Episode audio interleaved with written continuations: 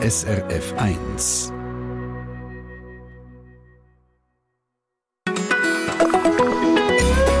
SRF 1.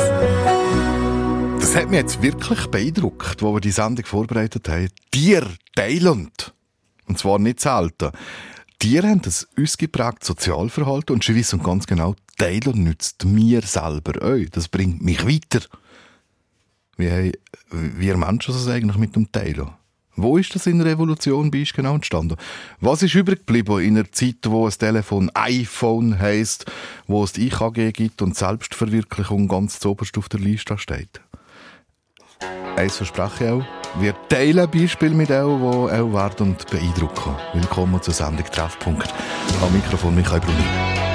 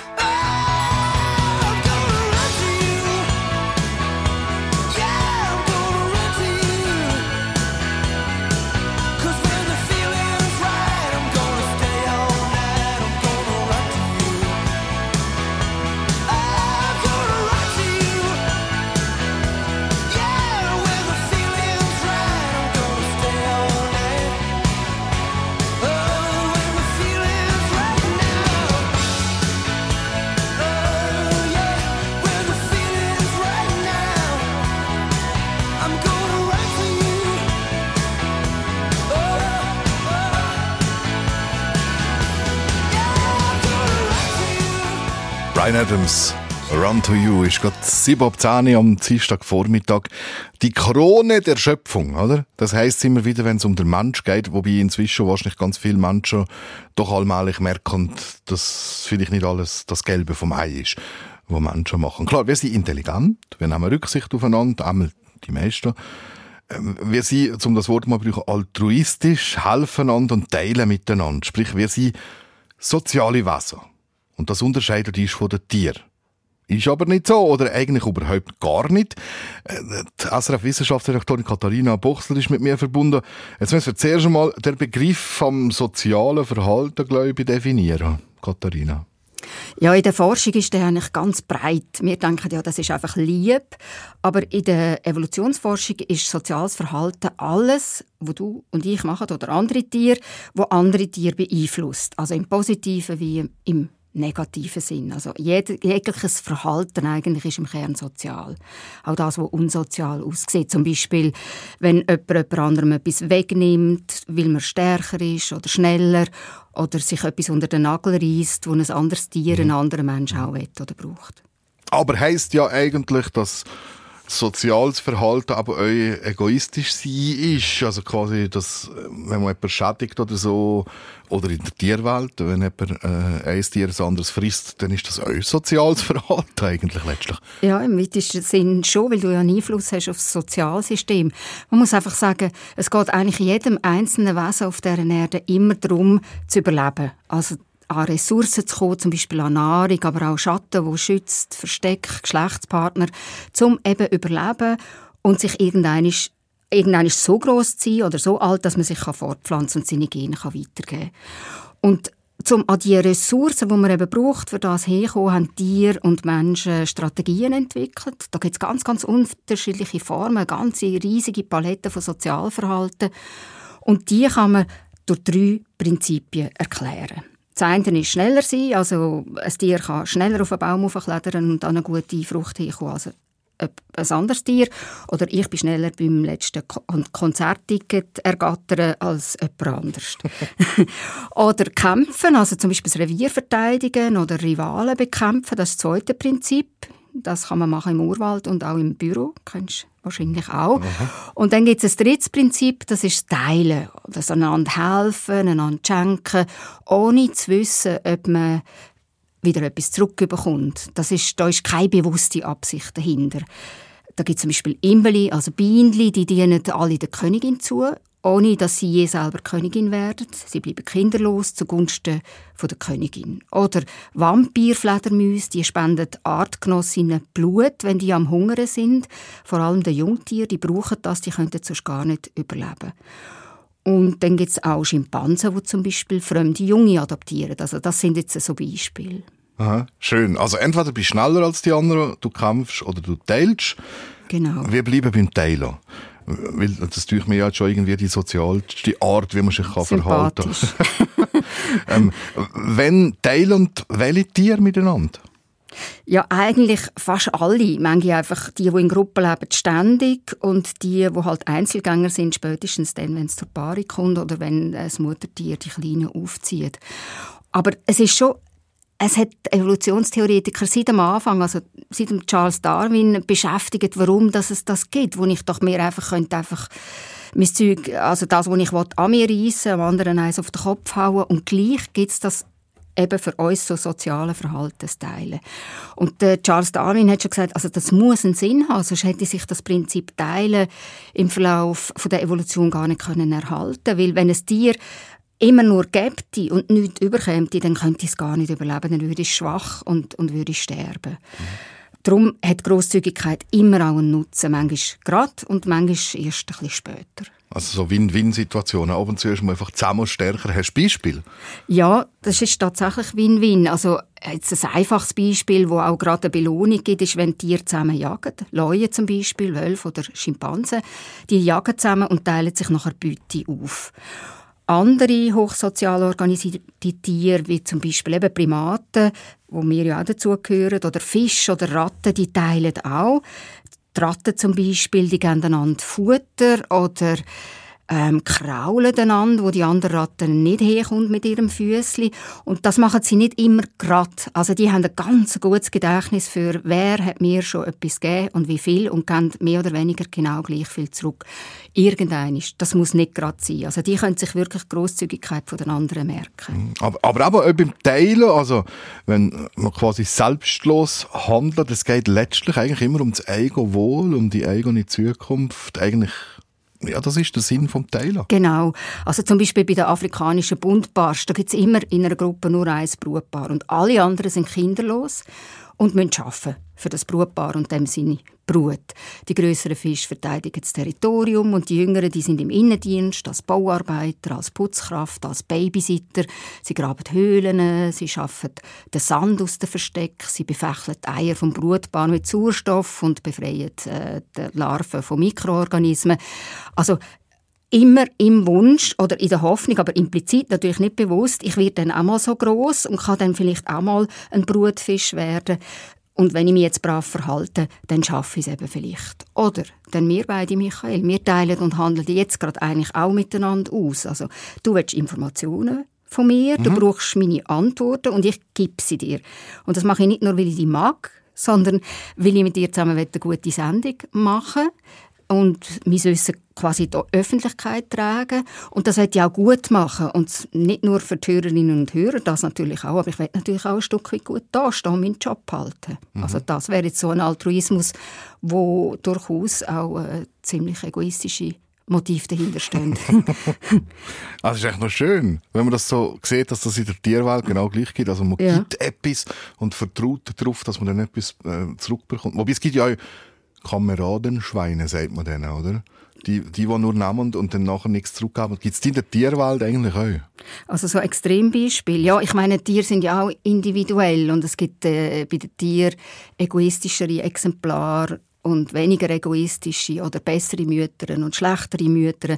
Aber es macht einfach überhaupt keinen Sinn, oder? Also wenn, wenn äh, zum Beispiel der Chef von einer Gruppe, sagen wir der Gorilla, der, der Weibli immer das Gras wegfrisst oder wegnimmt, dann bringt ihm das ja nichts, weil dann werden die schwach, können sich nicht mehr fortpflanzen und er kann seine Gene nicht weitergeben. Also das macht irgendwie keinen Sinn. Darum ist das häufig ganz fein austariert, dass so eine Gruppe zum Beispiel wirklich halt gleich trotz äh, Machtgefälle in einem Gleichgewicht bleibt. Ja, das ist vielleicht der Mensch doch der primitivste Fall. das könnte ja eventuell sogar Nicht immer. Es geht ja noch so, wir haben ja schon noch Restposten in uns, das ist ja schön.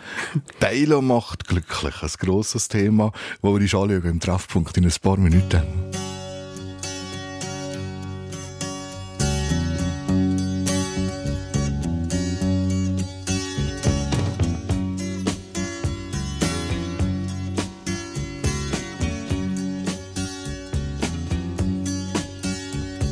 See her lying back in her satin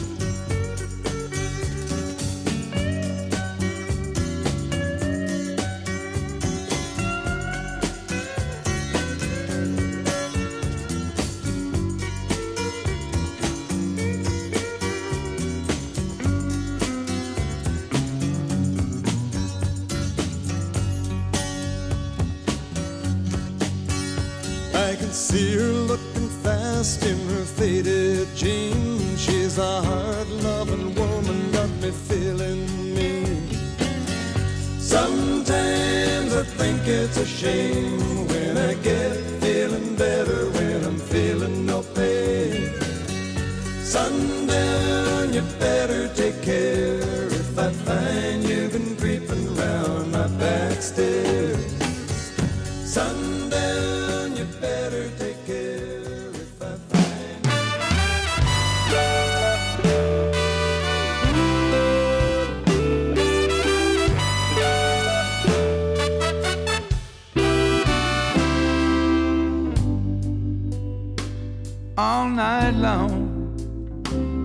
I just walked the street.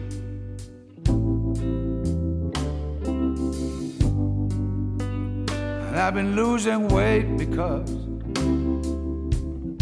well, because I can't eat.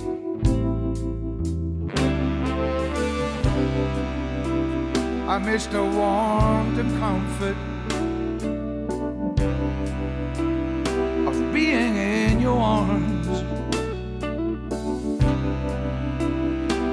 haven't shaved for days.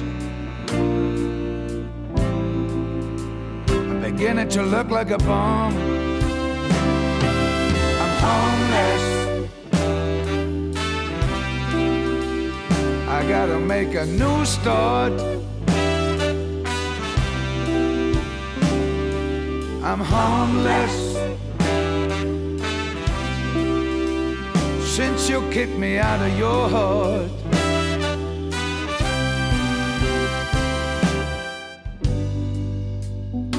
I don't mean I'm living like some people on the street. I have a fine place to stay in, and good food to eat. But when you cared for me, baby. Heart was my home. And everywhere I go now, I feel like I don't belong. I tell you, I'm homeless. Oh, I gotta make a brand new start. I've been homeless. Since you threw me out of your heart. I'm homeless, yeah. I gotta make a new start.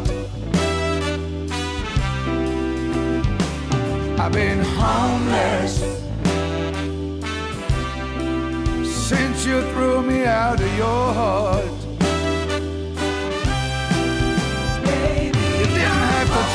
So bad, baby. Oh, I know I did you wrong, baby. Now I'm homeless. I got to make a new start, yeah. Oh, I can stand the rain falling against my window pane.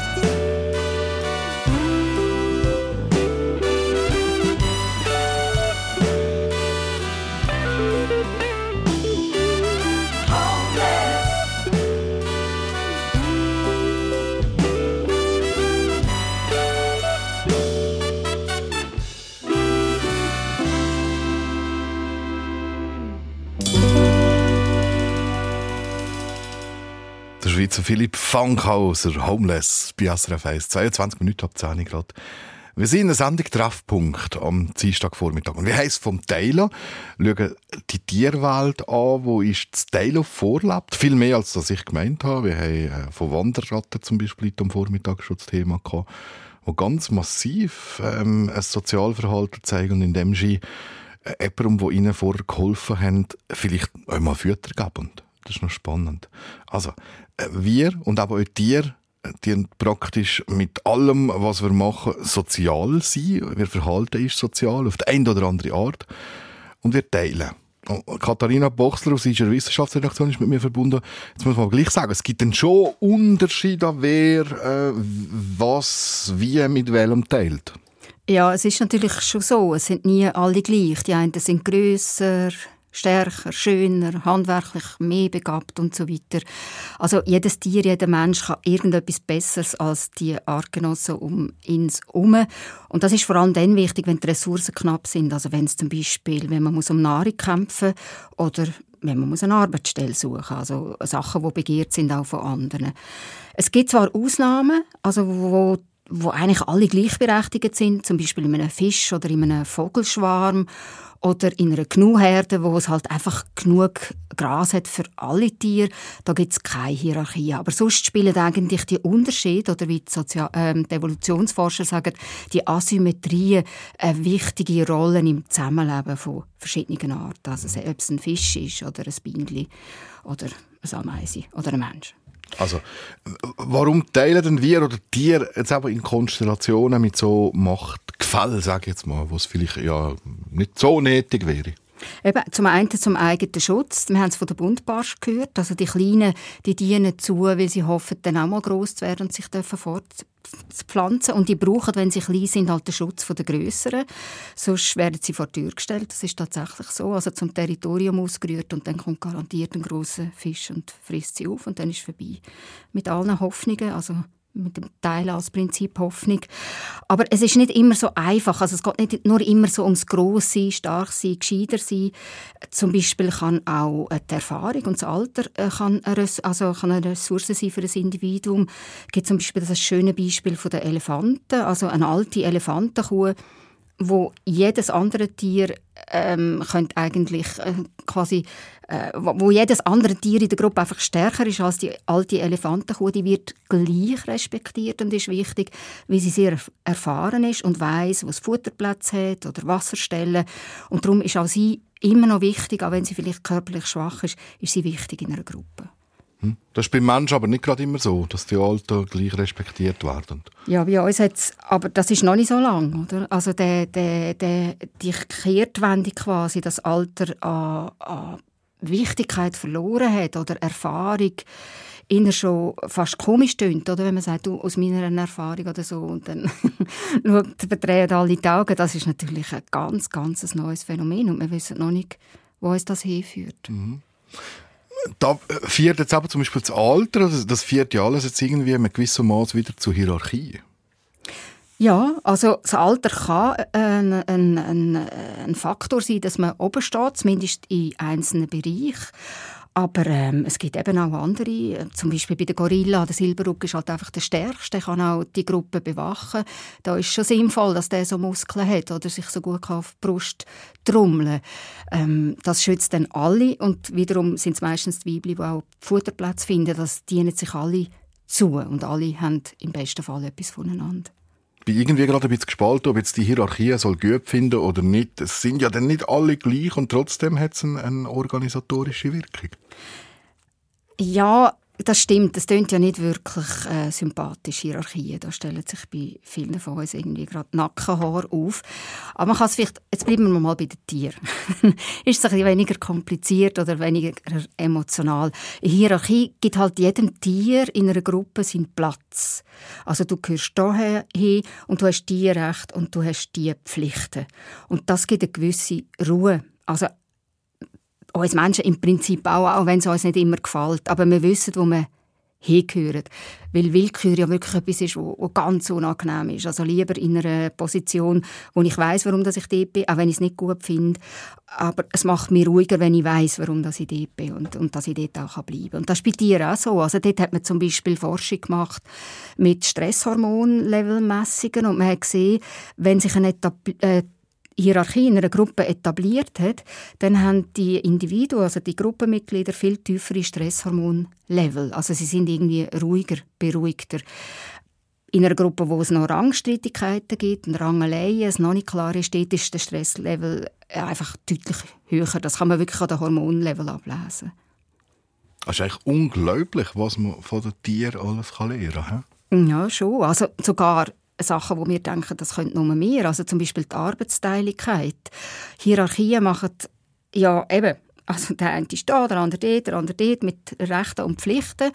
Und Expertisen also wenn wir jetzt zum Beispiel, man könnte zum Beispiel die Ameisen anschauen, die haben eine extreme Arbeitsteiligkeit. Also alle Tiere haben in einer gewissen Phase äh, äh, eine bestimmte Aufgabe. Also Ameisen schaffen zum Beispiel den Abfall weg. Es gibt Ameisen, die die Toten in spezielle Kammern äh, versorgen. Andere Ameisen züchten Pilze oder Läuse oder versorgen die Larven oder beschützen zum Beispiel den ganzen Staat. Und in dem sind sie dann einfach extrem gut. Und das dockt eigentlich wie bei uns auch an, also bei uns Menschen, weil wir haben ja auch ganz äh, hohe Arbeitsteiligkeit. Wenn du nur denkst, die Berufe, die wir haben, also ähm, ich weiß nicht, mein Velomech, der kann jetzt einfach deutlich besser mein Velo reparieren als ich. Dafür kann ich ein bisschen besser Radio machen als er. Und das hilft uns beiden. Und das ist eigentlich so wie eine Grundbedingung, dass es eine höhere Entwicklung von einer sozialen Organisationsform kann geben Also die Arbeitsteiligkeit, die kann jetzt bei uns Menschen sein, aber eben auch in einem, äh, bei Insekten zum Beispiel, die staatenbildend sind, wie Ameisen oder Imbeli.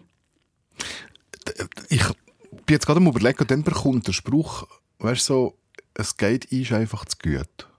Der bekommt dann irgendwie so eine neue Dimension, weil jetzt irgendwie den Eindruck bekommen, sobald ein System unter Druck geraten, fängt erst die Hilfsbereitschaft und das Teilen richtig an.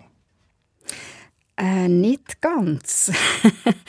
ähm, ich würde es ich eigentlich ein bisschen anders anschauen. Ich würde es von der anderen Seite her anschauen. Wenn du zum Beispiel eine Umstrukturierung hast im Betrieb, das sind ja ganz viele Leute in den letzten Jahren immer wieder davon betroffen gewesen, dann merkst du eigentlich, wie wahnsinnig äh, stressig das, das ist. Und das ist eigentlich genau das, was auch die Tiere mit diesen hohen Stresshormonlevel erleben. Also wir haben sicher auch ein höheres Stresshormonlevel in dieser Zeit. Das ist etwas unglaublich Unangenehmes. Und darum würde ich jetzt nicht sagen, wir werden quasi immer schlechter, sondern wir reagieren eigentlich wie, wie die anderen Tiere halt auch mit, mit Unsicherheit auf, auf unklare ähm, Organisationen oder Organisationsformen. Mhm. Was wir da besprechen, das finde ich aber noch spannend. Das ist nicht irgendwie jetzt einfach so aus dem hohlen Bauch, sondern wissenschaftlich beleidigt und erhärtet. Und wir machen jetzt dann gerade einen Besuch in einer Forschungsstation, wo man aber genau sieht, Vorsicht sieht, wie ein soziales Gefüge von dir besteht und funktioniert. In ein paar Minuten da bist. Verkehrsinfo SRF von 10.30 Uhr. Stau oder stockend im Moment in der Region Zürich auf dem Nordring Richtung St. Gallen ab Dietikon sowie auf dem Westring ab Urdorf Süd, vor dem Nordring Richtung Bern ab dem Brütiseller Kreuz und im Berner Oberland. Dort ist die Adelbodenstraße zwischen Frutigen und Adelboden in beiden Richtungen wegen eines Erdrutsches bis auf weiteres gesperrt. Fahrzeuge bis maximal dreieinhalb Tonnen werden über die alte Adelbodenstraße umgeleitet. Ebenfalls wegen eines Erdrutsches gesperrt ist die Simmentalstraße zwischen Weißenburg und Pfaffenried. Für den Schwerverkehr besteht keine Umfahrungsmöglichkeit. Did I ever tell you how you live in me? Every waking moment, even in my dreams. And if all the talk is crazy. And you don't know what I mean, does it really matter? Oh, just as long as I believe I will.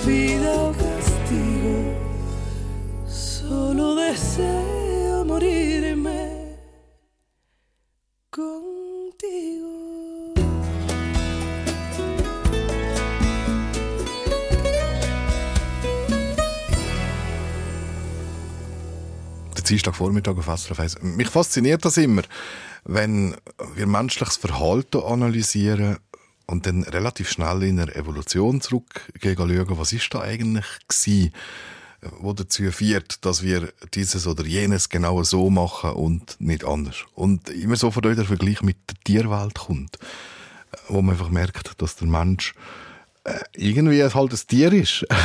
finde ich hochspannend. Und äh, wir haben es ja vom Taylor in der Sendung Treffpunkt heute am Vormittag und äh, haben da jetzt auch schon ganz viel gehört. Falls ihr neu dabei seid, srf1.ch, da gibt es die Sendung in ein paar Minuten zum Nachlesen. Eine Sache gehört von der Katharina Bochsler von der SRF Wissenschaftsredaktion, wo ich erzählt hat, aber wie das sich genau verhält und warum Tiere motiviert sind zum Teil. Aber irgendwie, Katharina, habe ich gleich das Gefühl, also wir müssen halt den Menschen in der heutigen Zeit auch nicht mehr so, wie man das vielleicht früher mal hat müssen. Ich glaube das gar nicht. Ich glaube, es ist heute einfach viel komplexer und weniger sichtbar. Also wenn du zum Beispiel deine Steuern zahlst, das ist übrigens ein Zwang, also das läuft unter Zwang, du musst das machen, sonst wirst du büßt, ist das ja eigentlich auch eine Gabe. Es ist auch ein Teilen. Und du weißt aber, du siehst nicht direkt, wo es herkommt, oder? Du siehst nicht einmal, du merkst nicht einmal selber manchmal, wenn es dir zu gut kommt. Also es ist viel komplexer. Und früher ist es einfach wie sichtbarer gewesen. Ähm, also wir Menschen sind ja die aller, aller, allerlängste Zeit von unserer Geschichte zu Fuß unterwegs gewesen, in sehr kleinen Gruppen als Jäger und Sammler. Äh, das sind immer so etwa 25 Mitglieder in einer Gruppe. Da hat es Familien aber auch Individuen, die keine engere Anbindung an diese Familie. Und man war zu Fuß halt unterwegs mit wahrscheinlich einem Chef, in selten einer Chefin, ähm, wo durch, Anerkennung eigentlich an den Posten kam und nicht irgend, durch irgendwelche Ränkespiele, weil für das ist eine Gruppe mit 25 Leuten einfach viel zu übersichtlich. Und historisch sind wir inner so flache Hierarchien eigentlich auch eingestellt. Also da ist es uns auch wähler. Ähm, sobald es ganz viele Hierarchiestufen gibt, wird es intransparent, wir fühlen uns nicht wohl, es ist kompliziert, wir wissen nicht mehr, warum das jemand an einer bestimmten Stelle sitzt und dann macht irgendwie manchmal auch ein bisschen grantig. Aber ich würde jetzt nicht sagen, ähm, dass wir heute weniger sozial sind. Also im, im Privatleben, zum Beispiel mit deinen Freundinnen und Freunden, bist mhm. ja du auch sozial, oder? Und auch im Arbeitsleben bist du ja auch nicht immer mit den Kühlen unterwegs. Also ich glaube, wir haben uns das schon bewahrt. Mhm. Wir haben von der Forschung geredet. Vom Forscherpaar Barbara und Michael Taborski haben es äh, schon in der Sendung. Die beschreiben ja aber ähm, in ihrer Forschung, wie das genau funktioniert, betreiben. Und so eine Forschungsstation, wo sie mit Buntbarschen arbeiten. Und du bist ja die besuchen und hast für den Podcast Kopf voran mit dem Dani Theis, deinem Kollegen aus der Wissenschaftsredaktion, eine Reportage gemacht. Mhm. Bevor wir da reinhören, sag doch schnell, äh, wie wir uns die Forschungsstation müssen vorstellen also die ist zwischen den Aaren und dem Bremgartenwald bei Bern, gehört ja zur Uni Bern und ist so auf einem alten Gehöft.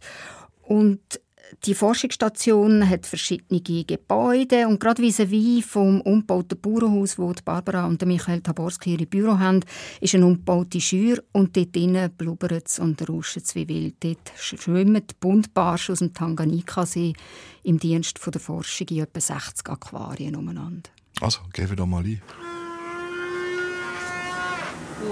Es ist ein Septembertag, draussen ist es schwül warm und drin auch. Und zusätzlich ist drin noch laut, es rauscht und blubbert. Weil das Geblubbel, das haben sie auf jeden Fall dabei. Ja?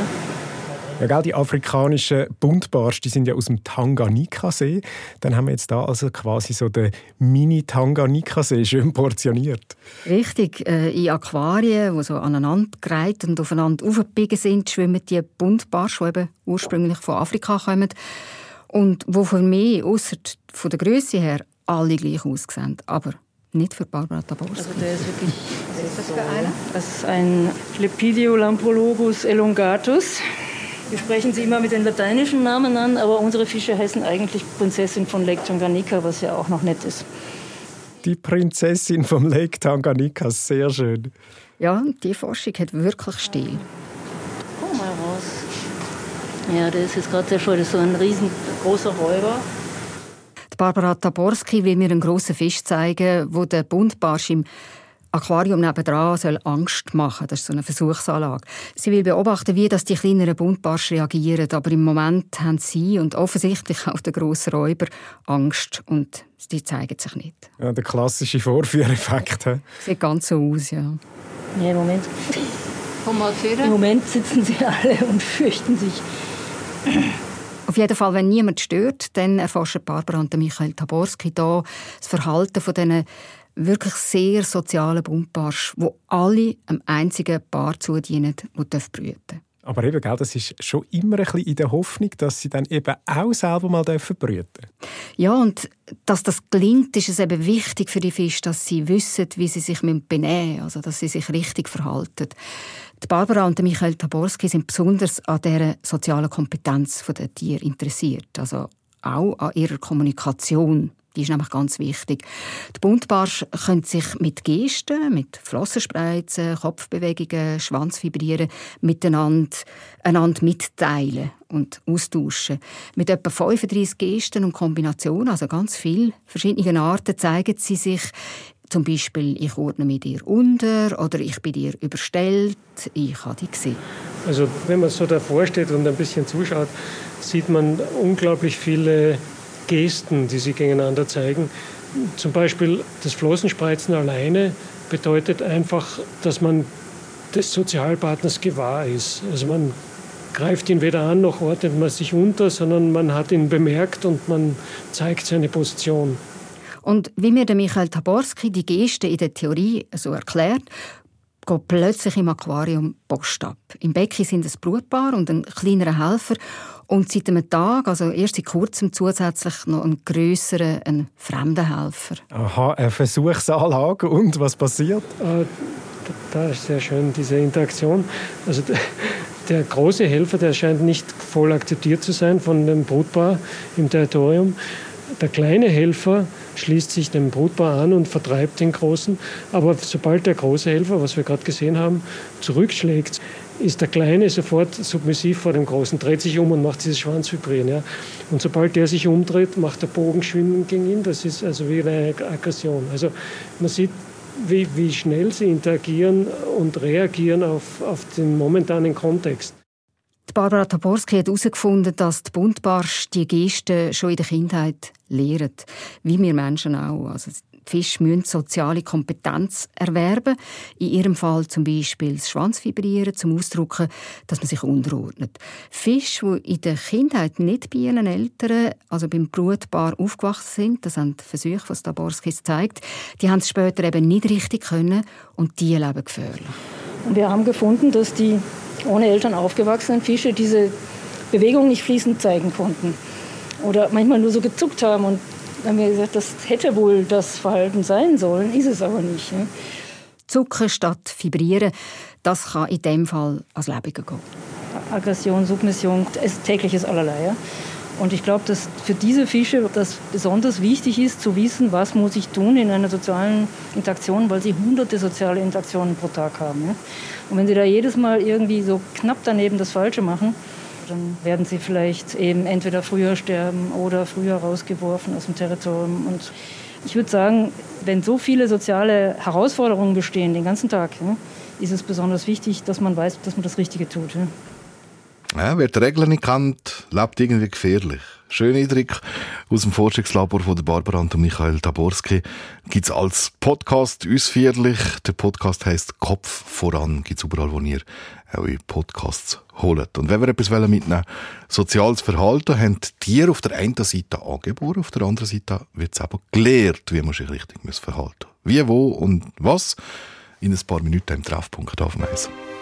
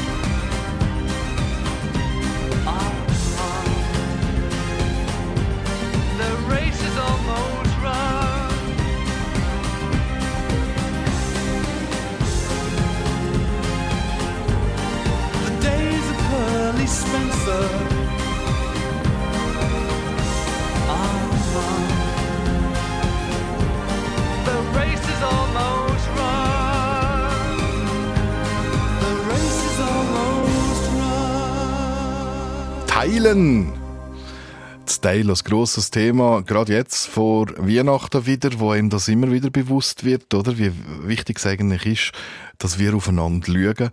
Und wir haben in der Sendung Treffpunkt heute am Vormittag auch schon gehört, dass es in der Tierwelt völlig selbstverständlich ist, dass man teilt. Dass es das immer wieder mal gibt in der Tierwelt, dass teilt wird. Ganz einfach, weil sonst funktioniert es nicht, wenn man nicht untereinander teilt. Sie haben gelernt, Menschen wie Tiere sind soziale Wesen. Bei Menschen wie auch bei Tieren gibt es soziale Gefüge. Es gibt so eine Art eine Organisation. Und es gibt auch Hierarchien. Und jetzt fragst du einfach, von wo kommt das alles? Von wo wissen die Tiere das alles? Katharina Bochs aus der Wissenschaftsredaktion. Klar, wir haben, wir haben das schon angeschnitten, aber trotzdem, von wo kommt es? Also wir haben es gehört, das ist sicher ein Lehren da, aber es ist sicher auch äh, wie eine Anlage in uns drin, also etwas, wo wir uns weitergeben. Also man sieht ja auch, man kann auch Eigenschaften, man kann Charaktereigenschaften vererben. Schon an dem an sehen wir, äh, es sitzt ein Teil vom Sozial- oder nicht sozial sein in unseren Gen oder in den Gen von einem Buntbarsch zum Beispiel. Ähm, und wir lernen es eben auch. Und bei den Buntbarsch haben wir jetzt gesehen, äh, wir lernen also die lernen es in der Familie. Wenn sie nicht mit den Eltern aufwachsen, haben sie nachher ein Problem und leben gefährlich, weil sie die Zeichen nicht richtig geben können, falsch auftreten. Und das machen sie eben nicht nur mit Abschauen, sondern auch mit Versuch und Irrtum. Also wenn sie die Gesten nicht richtig zeigen, kommen sie halt eins auf die Fischnasen über, aber werden noch nicht gerade gefressen, einfach wie erzogen. Und so werden dann die Kommunikationsmittel, die Zeichen immer besser und äh, ja, erkennbarer. Mhm. Jetzt, wenn wir es vom Teilen haben, dann hat man ja wie fast das Gefühl, ja, äh, wenn ich den anfange zu teilen, dann schaue ich zuerst mal, dass meinen Nächsten am besten geht und wenn dann noch etwas übrig bleibt, dann kann natürlich außerhalb von meiner Familie und so. Das heißt du aber, das ist nicht so, gell? Ähm, zumindest würde ich jetzt mal sagen, es ist eher so eine Art Mythos von der, von den Menschen, dass man eben sagt, ja, Blut ist eben dicker als Wasser. Und das ist äh, nicht immer so gewesen und es ist auch nicht bei den Tieren so. Im Gegenteil, es ist eigentlich ganz spannend, dass viele Tierarten ähm, unter Familienmitgliedern weniger teilen, also sich weniger geben als nicht verwandte Tiere. Also zum Beispiel die Wanderratte ist so ein Beispiel. Wanderratten geben ihren Schwestern weniger als nicht verwandte Ratten. Und auch ein schönes Beispiel, Vampirfledermäuse, da habe ich ganz am Anfang davon erzählt, die geben anderen Tieren Blut spenden, aber lieber nicht verwandten Artgenossen als, als Verwandte. Und der Grund ist, dass man einfach bei nicht Verwandten einen grösseren Einsatz muss zeigen Also man muss die irgendwie wie bei Laune halten. Bei Verwandten ist das weniger der Fall, die hat man einfach, oder? Und, aber die, die, die nicht mit einem verwandt sind, die muss man wirklich gut pflegen. Man muss, äh, man muss sie eben wie bei Laune halten und schauen, dass sie einem auch gern haben, obwohl man nicht verwandt ist. Dann überlebt man einfach eher.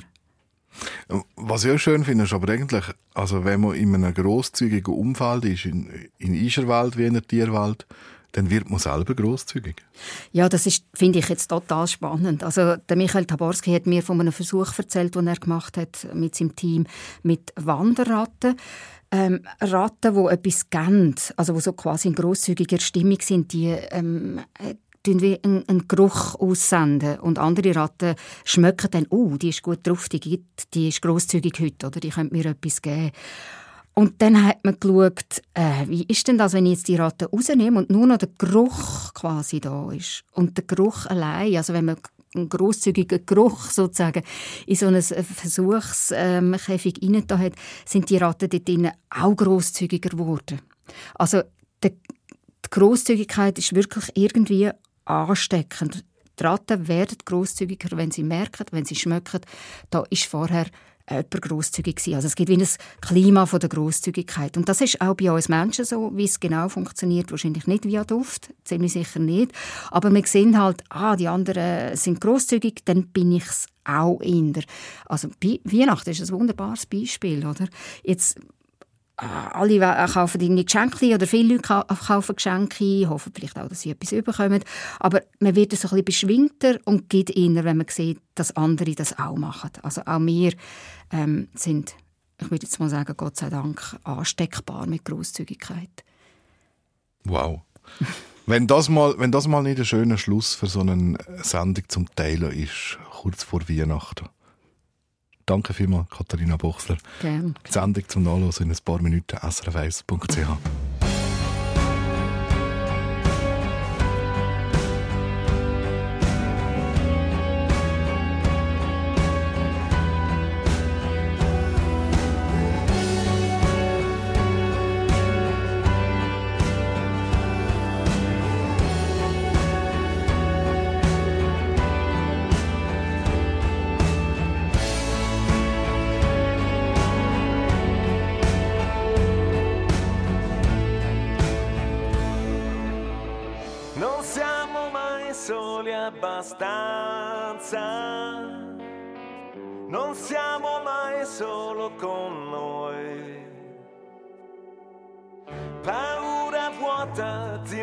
silenzio.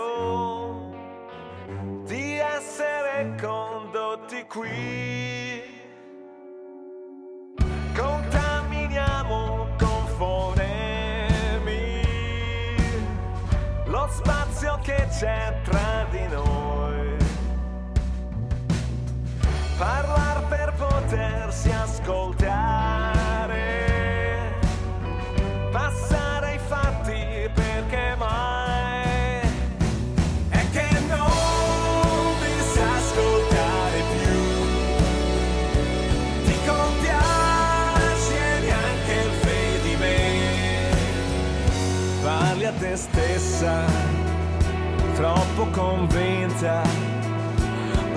desperté.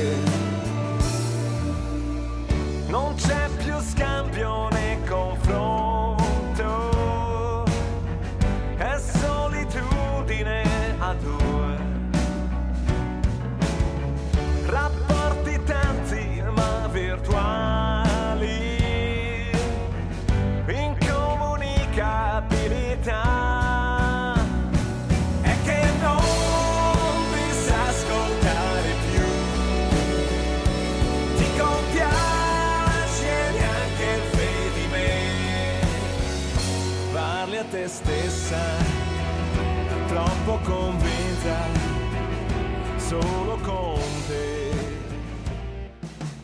You remember me when the west wind moves among the fields of the islands.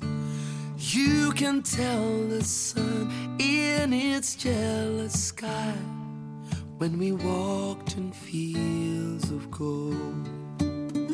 So she took her love for a gaze a while among